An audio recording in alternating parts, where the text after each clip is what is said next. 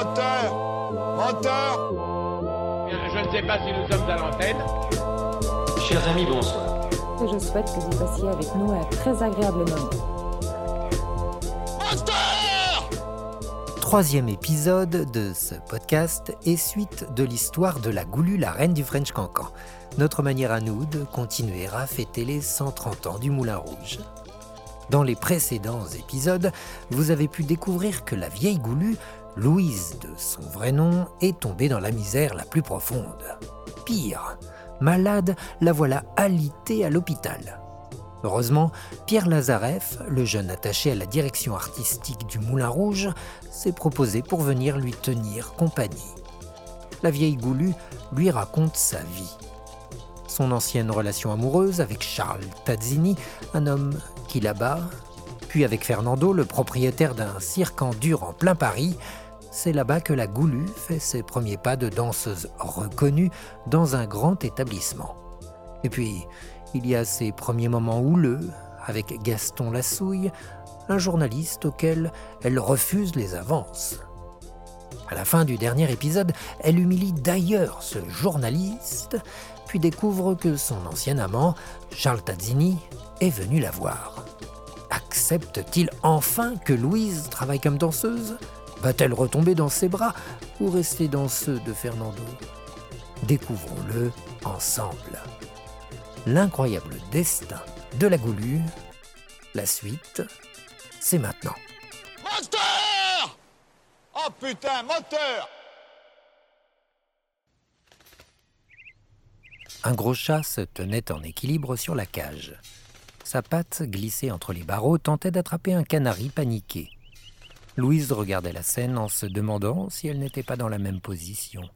Le canari, c'était elle, le matou, son charlot. Quelle serait l'issue de leur liaison? Le canari avait au moins l'avantage d'être protégé par son abri, lui.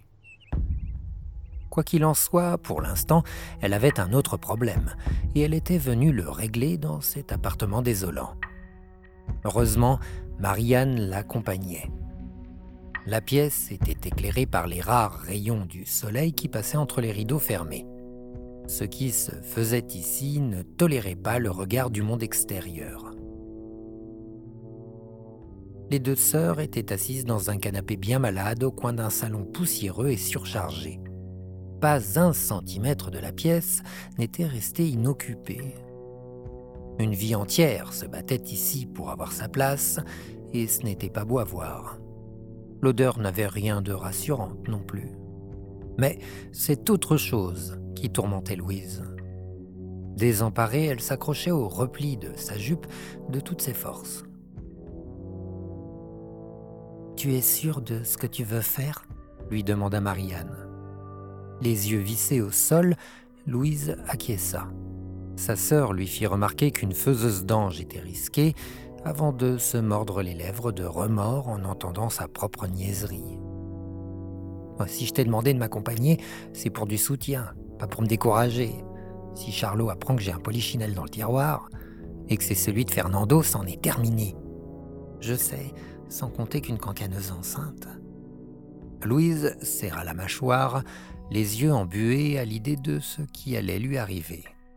Elle tenta de se convaincre que sa décision était la bonne.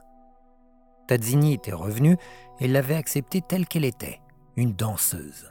Gâcher ça était impensable. Quant à Fernando, elle ne pouvait pas compter sur lui. Madame Constance, une vieille femme au visage aussi gras que sa silhouette et sa chevelure, entra dans la pièce. Soucieuse de son hygiène, elle s'essuyait les mains dans un torchon douteux. Alors, laquelle de vous deux a un petit retard? Louise se leva en silence. Madame Constance lui fit signe de la suivre. Est-ce que ma sœur peut venir? bredouilla Louise. Un sourire de l'apprenti médecin fit office de réponse et Marianne les accompagna timidement. La cuisine était aussi sombre et malpropre que le salon. La faiseuse d'ange termina d'installer un drap sur la table, puis y posa un coussin. Les sœurs regardèrent avec inquiétude le lit de fortune. Ne craignez donc rien, rassura Madame Constance en regardant le ventre de Louise. Je vais vous en débarrasser. Allongez-vous et relevez-moi donc tout ça. Ça durera trois minutes, pas plus. La patiente s'étendit sur la table et écarta les jambes tout en levant sa jupe. Marianne s'installa à côté d'elle et lui prit le bras. À cet instant, il était impossible de savoir qui cherchait à rassurer l'autre. En voyant l'aiguille à tricoter, Louise fut effrayée comme jamais. Mais elle ne se laissa pas submerger par la terreur. Après tout, cela en valait la peine. Et puis, avait-elle vraiment le choix? Son sang-froid n'atténua pas la douleur lorsque l'aiguille s'enfonça entre ses cuisses. Elle eut l'impression que son ventre se déchirait. Madame Constance lui avait intimé l'ordre de ne pas bouger, sans quoi la douleur serait plus grande. Elle n'avait pas fait un mouvement et pourtant c'était insoutenable. La praticienne ne semblait pas non plus être d'une quelconque délicatesse. Marianne, apeurée, tourna le regard vers le mur opposé. Un tableau avec une vierge à l'enfant y était accroché, de travers. Ce chiasme bancal à ce qui se passait régulièrement sur cette table de boucher semblait regarder avec compassion et sans aucun jugement la pauvre femme souffrir.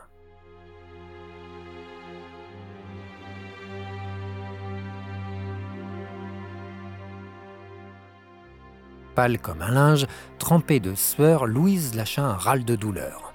Elle était de retour chez elle et avait ramené la souffrance de son opération. Tazzini demanda à Marianne ce qui s'était passé, mais cette dernière se refusa à trahir sa sœur. Je ne sais pas, elle a dû prendre froid ou une saloperie de ce genre.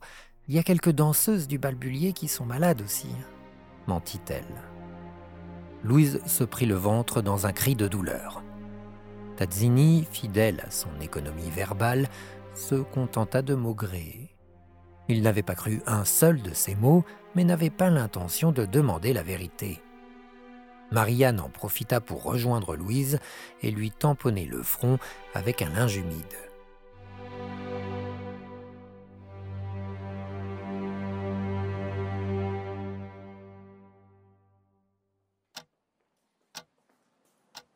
Hôpital Lariboisière, 1928. Pierre et la vieille Goulue étaient silencieux depuis au moins dix minutes. Elle était perdue dans ses souvenirs et son visage grave avait été une dissuasion convaincante pour que Pierre ne la dérange. Louise refit surface. À un moment, j'ai eu quelques ennuis de santé. On n'a pas vraiment su ce que c'était. J'ai bien failli y passer, hein, mais la goulue n'est pas du genre à se laisser faire. Pierre fit semblant de comprendre cette phrase sortie de nulle part, qui ponctuait le moment de flottement qu'il venait de vivre. Louise reprit son récit où bon lui semblait, comme elle le faisait depuis le début.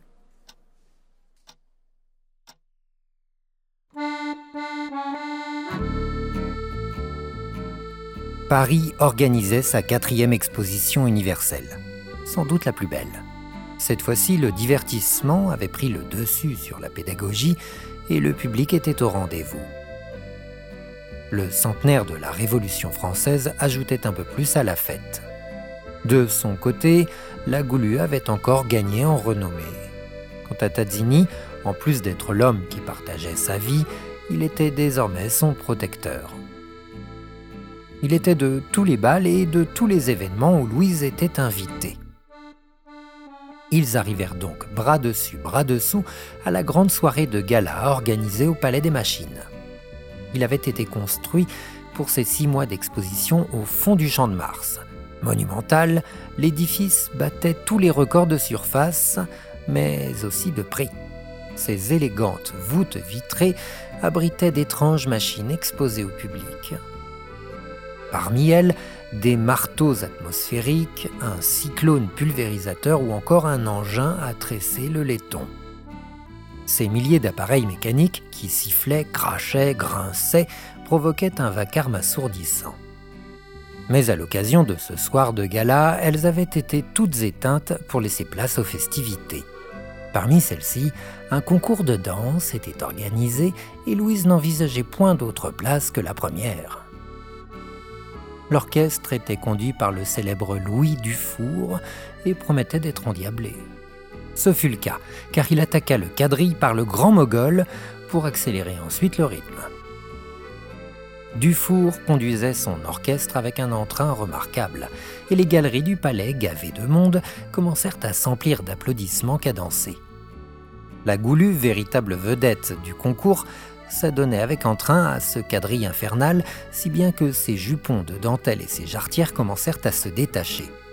Loin d'être embarrassée, elle sut en tirer parti pour mettre le jury de son côté. Virtuose, la diablesse leva la jambe jusqu'à raidir chaque membre masculin de l'assemblée. Le coup de chaleur passé, le résultat du concours fut annoncé. Le premier prix de quadrille est accordé à la Goulue. Sous les applaudissements, la gagnante vint récupérer son prix, un bas de laine gris et 200 francs en pièces de 5. Cela ne valait pas la médaille d'or de 70 grammes remportée au prestigieux bal de nuit de l'Éden Théâtre quelques semaines plus tôt, mais Louise était ravie. Grille d'égout gagna le troisième prix, 100 francs. Le professeur avait été dépassé par l'élève depuis bien longtemps et accepta chaleureusement sa tierce place. Entre la Goulue et Grille, une forte amitié s'était installée et l'ego n'était pas près de l'égratigner.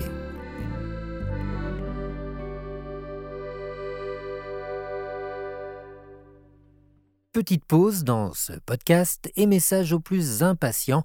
Sachez que cette histoire est tirée du livre baptisé La Reine de Paris et disponible sur Amazon. Pour le commander, une adresse lareinedeparis.fr. Allez, l'incroyable destin de la Goulue, suite de l'épisode, c'est parti.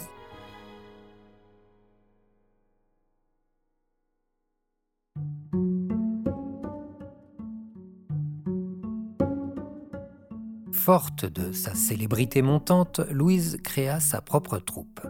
Grille en faisait partie, ainsi que sa sœur Marianne, désormais connue sous le sobriquet de Gazelle. Leur demi-sœur, Victorine, s'était elle aussi mise à la danse.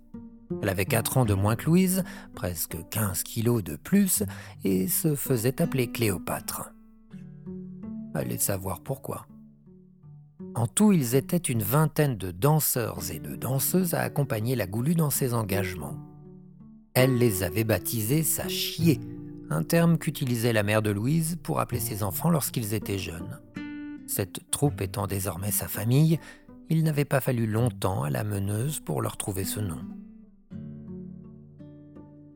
Quelques semaines après sa victoire au concours, la Goulue était de retour sur le champ de Mars cinq fiacres furent nécessaires pour l'amener, elle et sa chier, devant la tour de 300 mètres construite par Eiffel, la plus grande du monde. À ses pieds, une série de 44 constructions placées en rang d'oignons s'exposait.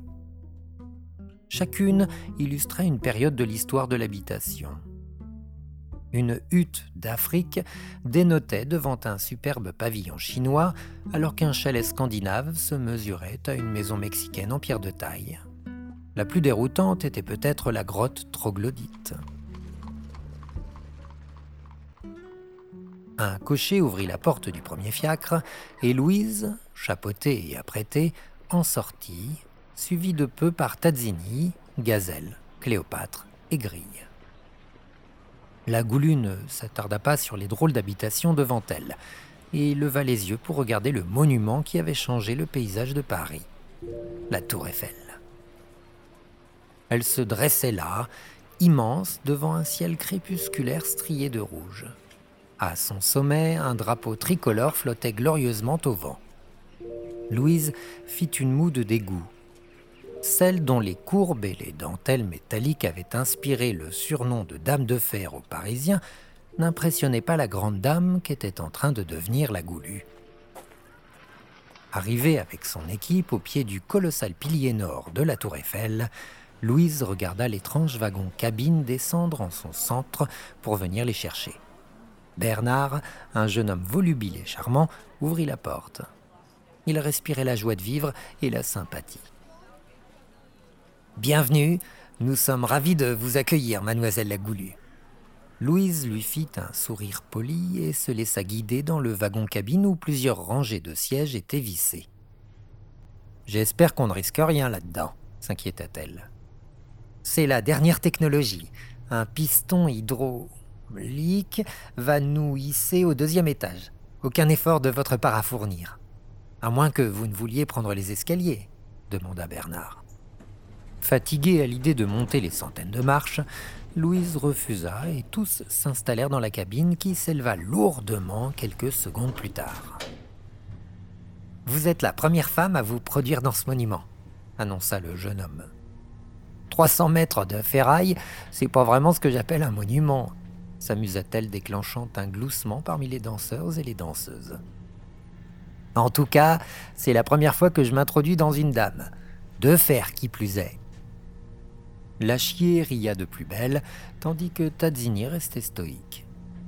Marianne donna un coup de coude à sa sœur en signe de réprobation.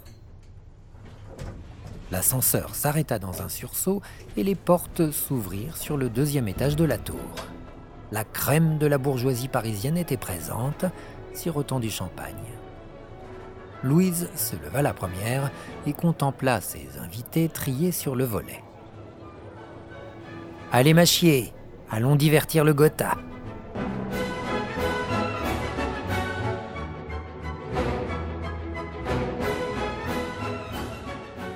Au son de la polka rapide tic-tac, la troupe dansait par groupe de quatre au milieu de la foule. Certaines danseuses relevaient un peu trop leurs jupons comme le faisait la goulue.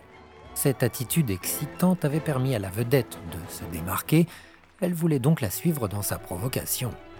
Louise passa devant un entrepreneur d'une soixantaine d'années dont la prospérité se reflétait sur son embonpoint.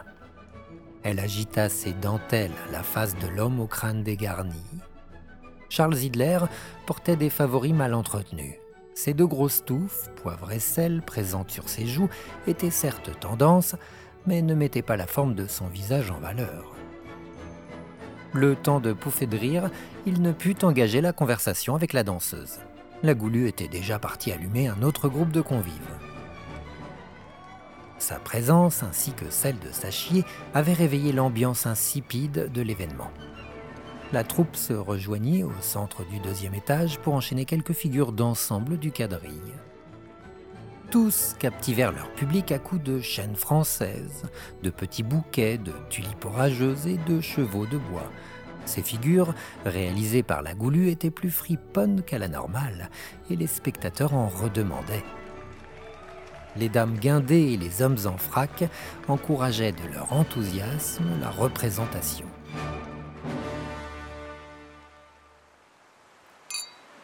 Louise et Tazzini trinquèrent. Sans échanger un mot, ils profitèrent du point de vue exceptionnel que leur offrait la tour Eiffel. La nuit étoilée, les rues éclairées de Paris, tout respirait le romantisme.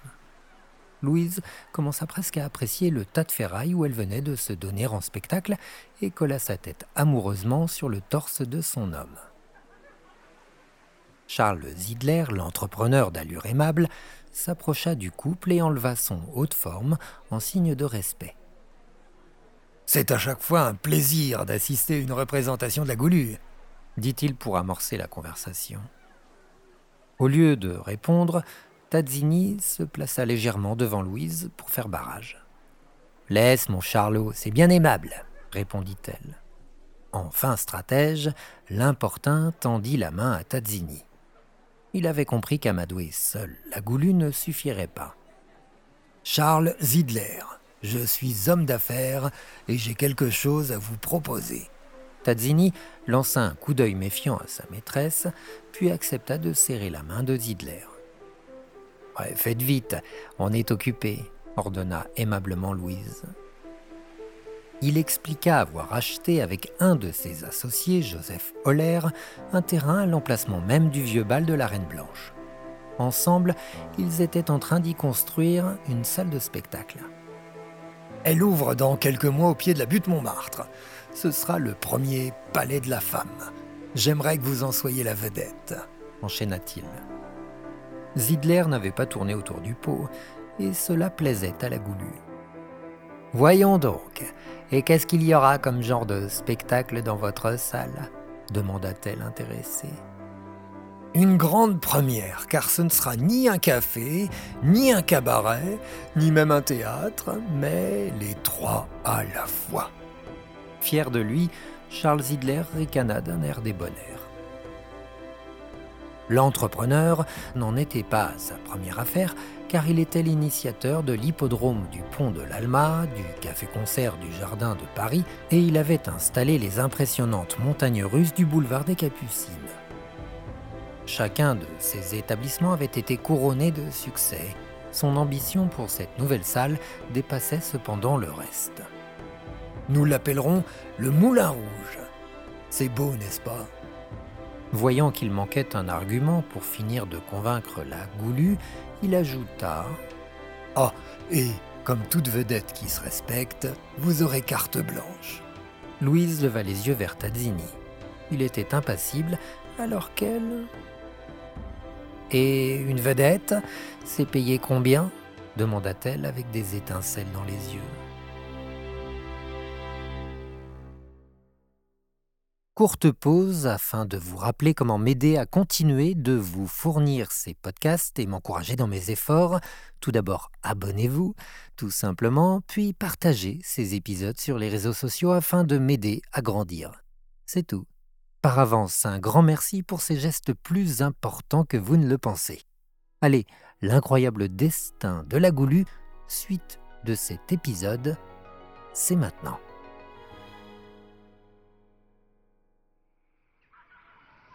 6 octobre 1889, au sommet de la butte Montmartre, des échafaudages de bois montaient à une hauteur étourdissante autour de la basilique du Sacré-Cœur inachevée. Au plus haut, on y voyait à 50 km à la ronde. Ce soir-là, dans le paysage parisien, une rue se démarquait des autres par sa lumière chaude, toute nouvelle, et elle ne se situait qu'à quelques centaines de mètres du chantier le boulevard de Clichy était bousculé d'une agitation extraordinaire.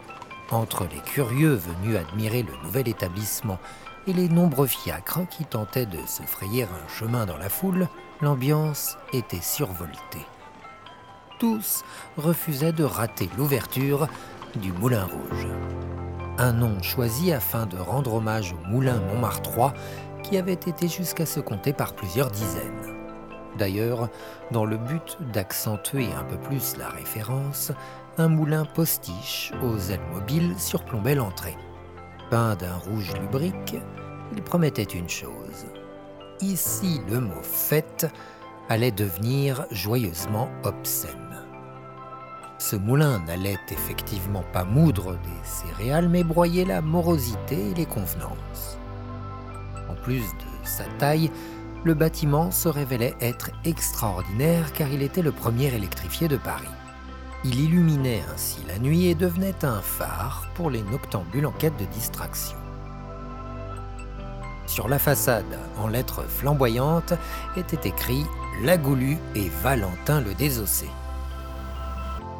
Derrière l'entrée qui donnait sur le jardin, un gigantesque éléphant en stuc offrait son cul à la rue. Pour voir de face le pachyderme de deux étages, il fallait pénétrer dans l'établissement. Justement, Charles Hidler, en bon directeur, encourageait les passants à franchir le seuil de ce temple de l'oubli et du plaisir. À côté de l'éléphant massif trônait une charmante petite scène couverte sur laquelle Foutit et Chocolat, clown blanc et Auguste noir, faisaient semblant de s'étrangler. Assis à l'une des nombreuses tables du jardin, un des spectateurs se tenait les côtes à force de rire et manqua de tomber de sa chaise. Dans un autre coin, à la vue d'un singe tenu en laisse, une femme hurla avant de se réfugier dans les bras de son mari. Une autre ricanette à Dodane devant ses amis ravis de l'avoir testé cette animation.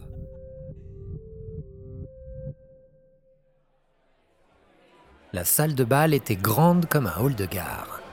Dans ses nombreux miroirs se reflétait la grande piste de danse, les lumineuses guirlandes électriques et les lustres, chacun décorés d'un moulin sculpté.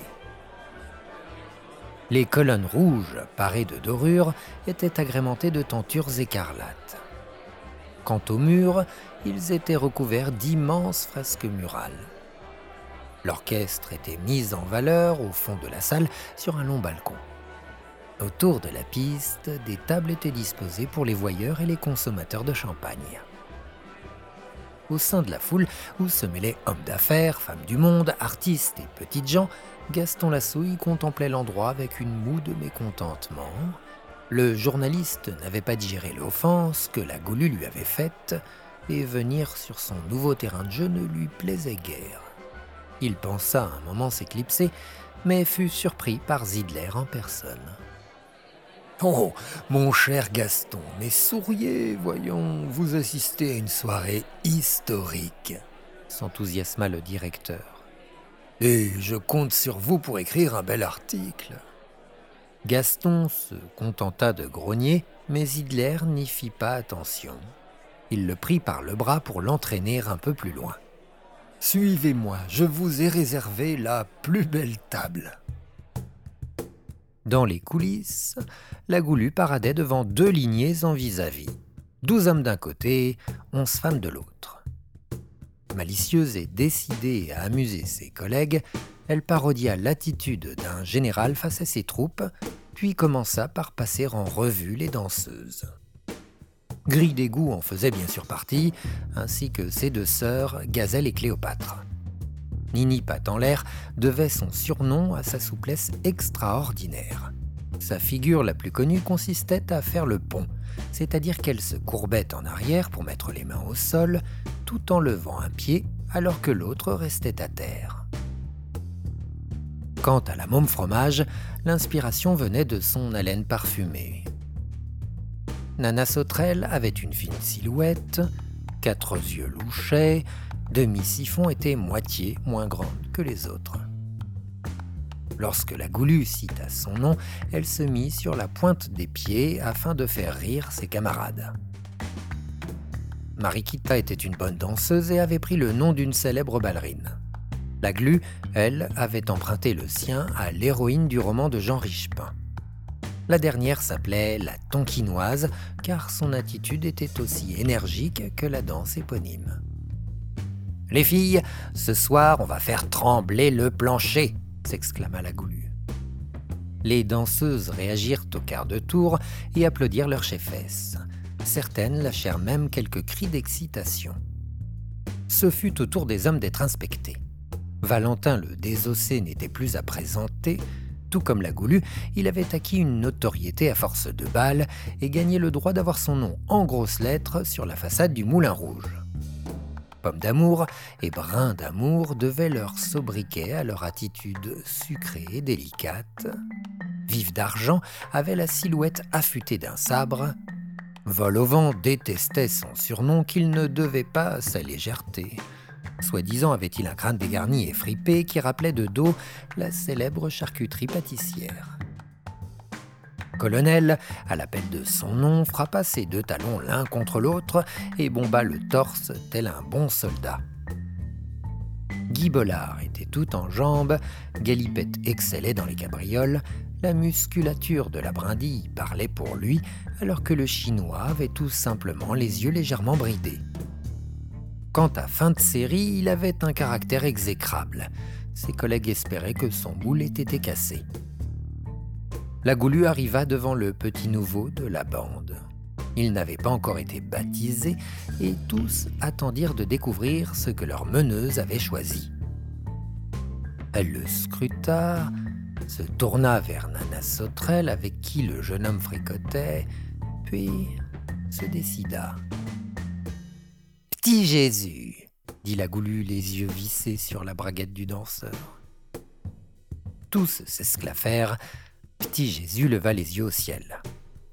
Messieurs, Essayez de nous suivre comme vous pouvez, ajouta-t-elle dans une ultime provocation. Les hommes sifflèrent et huèrent une goulue ravie de son effet. Henri de Toulouse-Lautrec découvrait avec enchantement la salle de bal du Moulin Rouge.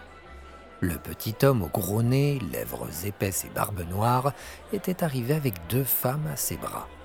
Cette miniature de peintre était issue d'une grande et noble famille.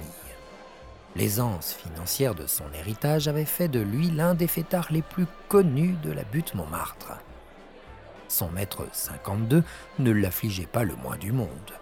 Il était un homme à femme, même si ces dernières lui étaient récalcitrantes. La plupart du temps, il devait donc assouvir ses envies en payant ses conquêtes.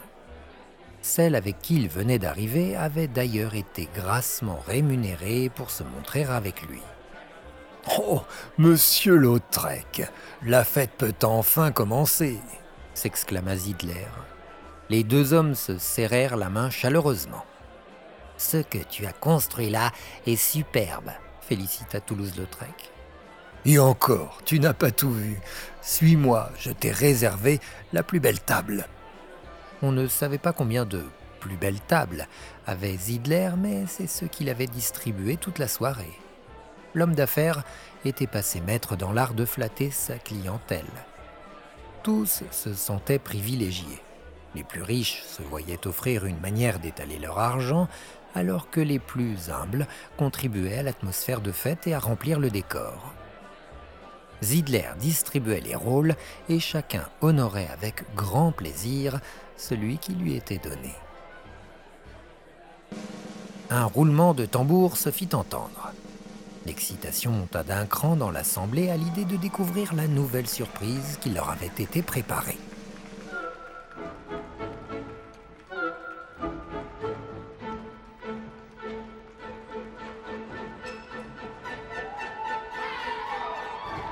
Le grand orchestre entama le galop d'Orphée aux enfers d'Offenbach, et aussitôt les danseuses firent leur entrée en agitant leurs jupes et leurs dentelles. Ensemble, ils commencèrent un quadrille nerveux. Les couples se faisaient, se défaisaient dans un joyeux vacarme à une vitesse ahurissante. Un cri strident se fit entendre et tout le monde tourna la tête. La goulue fit son entrée en continuant son hurlement hystérique. Des sifflements et des applaudissements envahirent la salle. Elle alla rejoindre Valentin et leva haut la jambe en port d'armes en s'emparant de son mollet jusqu'à le hisser contre son visage. Stoïque, Valentin l'accompagna dans cette figure avec la même souplesse. Ils furent suivis par la troupe entière qui s'était alignée avec eux. Tous s'avancèrent à cloche-pied jusqu'à se croiser puis faire la roue. Leur gymnastique spectaculaire eut pour effet d'électriser encore un peu plus la salle. La goulue se plaça au milieu des deux lignées que formait Sachier pour ensuite s'avancer tout en se trémoussant de manière épileptique. Nombreux furent les spectateurs qui cherchèrent l'entrebâillement de ses jupons dans l'espoir d'apercevoir un peu de peau nue, ou mieux encore, la bête. Attablé à côté de Zidler, Toulouse-Lautrec applaudissait, totalement excité par le spectacle. Le directeur s'approcha de son oreille. Il y a eu des tremblements de terre en Amérique, en Suisse, en Espagne. Il va y en avoir un à Paris, gueula fièrement Zidler. En bord de piste, les hommes ne quittaient pas des yeux cette goulue qui s'amusait les allumer les uns après les autres. Elle regagna le centre pour entreprendre avec sa chienne un manège rythmique impressionnant sous les encouragements du public. Les reins se cassaient dans une impudeur affolante, les cuisses se frottaient aux mousses de dentelle jusqu'à émoustiller les plus vertueux, et les jupons s'agitaient pour narguer les convoiteux. Le quadrille de la goulue n'avait plus rien de classique ni de sage. Petit à petit, elle avait fait sienne cette danse en y ajoutant son caractère enlevé et provoquant. La vedette ne ménageait personne. Elle s'avança donc vers une table un peu trop calme à son goût. Elle chatouilla le nez d'une des bourgeoises avec sa jupe, puis, sans prévenir, lança agilement sa jambe au-dessus de la tête de son mari, faisant ainsi voler son chapeau. Son geste, qu'elle avait emprunté à Rigolboche, une ancienne célébrité du cancan, eut un succès redoutable et fut ovationné. Impassible, Gaston regardait la goulue outrager gaiement son public. La revanche que le journaliste ruminait depuis quelques mois se dissolvait peu à peu dans le désir. Il voulait pour lui celle que tout le monde admirait. Et les insultes jusqu'à maintenant mal digérées désertaient son système. Le chignon de la goulue ne supporta pas plus longtemps la sauvagerie des mouvements qu'il avait endurés. La masse de ses cheveux rejoignit les frisettes sur ses oreilles ainsi que son ruban de couleur noué au cou. L'effet fut immédiat sur les mâles. Ils étaient à présent aussi surexcités que les spectatrices étaient amusées. Afin de finir d'ébranler son audience, la goulue se pencha en avant tout en faisant voler sa jupe. Elle dévoila ainsi sa culotte sur laquelle un gros cœur rouge était brodé. Grâce à ce coup de cul, le tremblement de terre voulu par Zidler eut lieu. La salle entière se mit à vibrer d'une longue clameur. Les danseuses encerclèrent la guicheuse afin de la cacher, puis levèrent leurs jambes à la guitare tout en simulant le grattement des cordes sur leurs cuisses. Lorsqu'elles se dispersèrent, la goulue refit son apparition en sautant haut jusqu'à atterrir en grand écart sous les vivas du public. Essoufflée et comblée, Louise leva les yeux au ciel.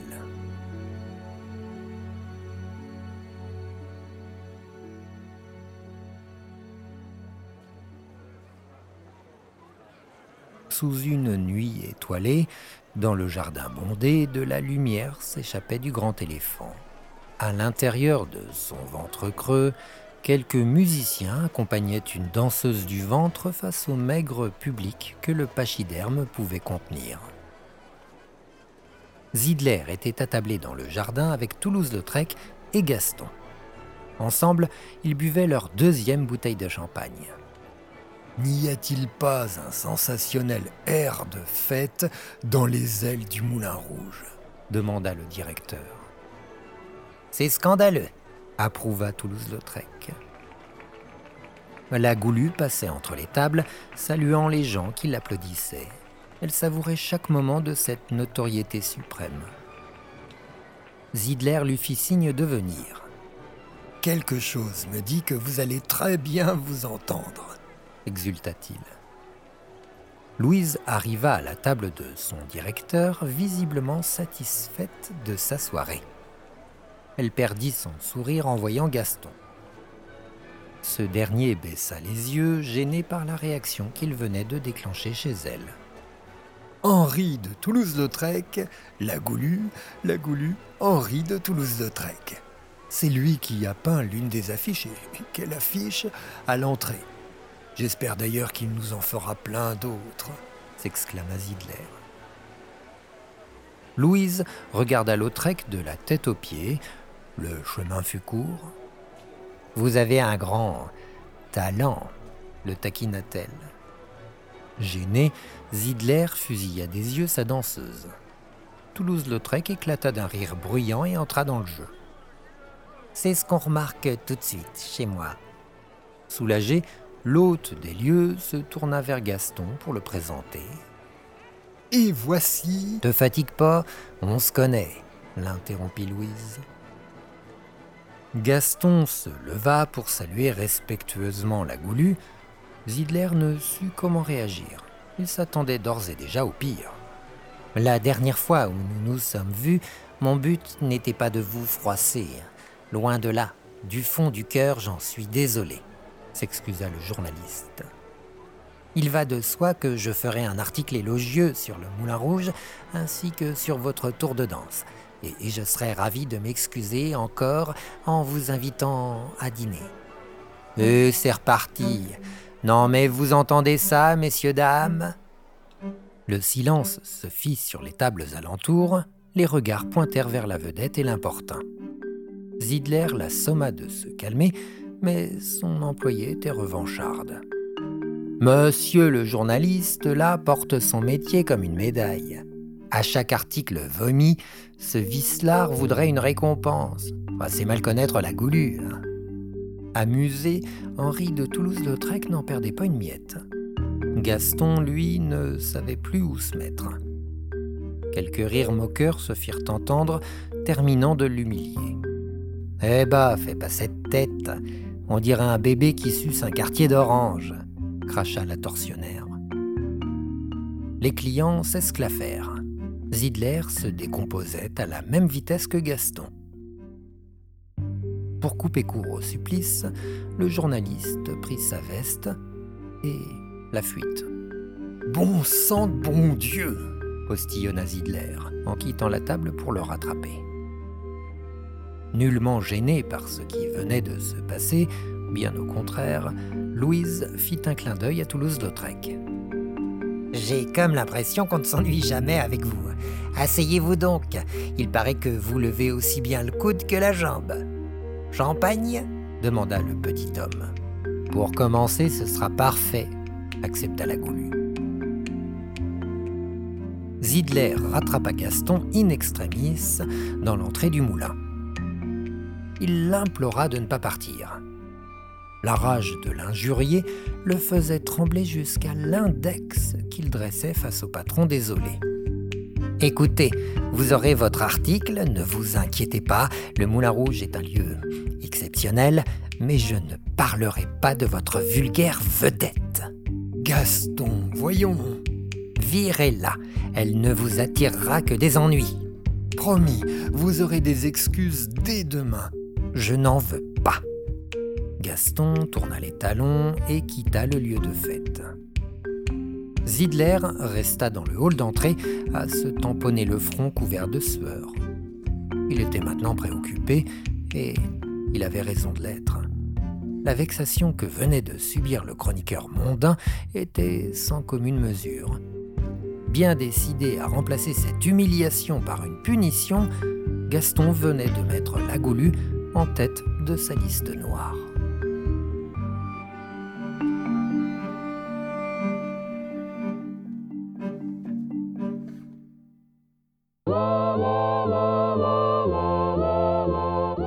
C'est la fin de cet épisode. N'hésitez pas à vous abonner afin d'être prévenu lorsque le prochain sera disponible. Partagez ces épisodes pour nous aider à grandir. Et enfin, pour les plus impatients qui aimeraient connaître la suite dès maintenant, le livre dont est tiré ce podcast est disponible sur Amazon. Pour le commander, une adresse, lareinedeparis.fr. Merci à tous, on se retrouve très vite pour la suite de cette histoire.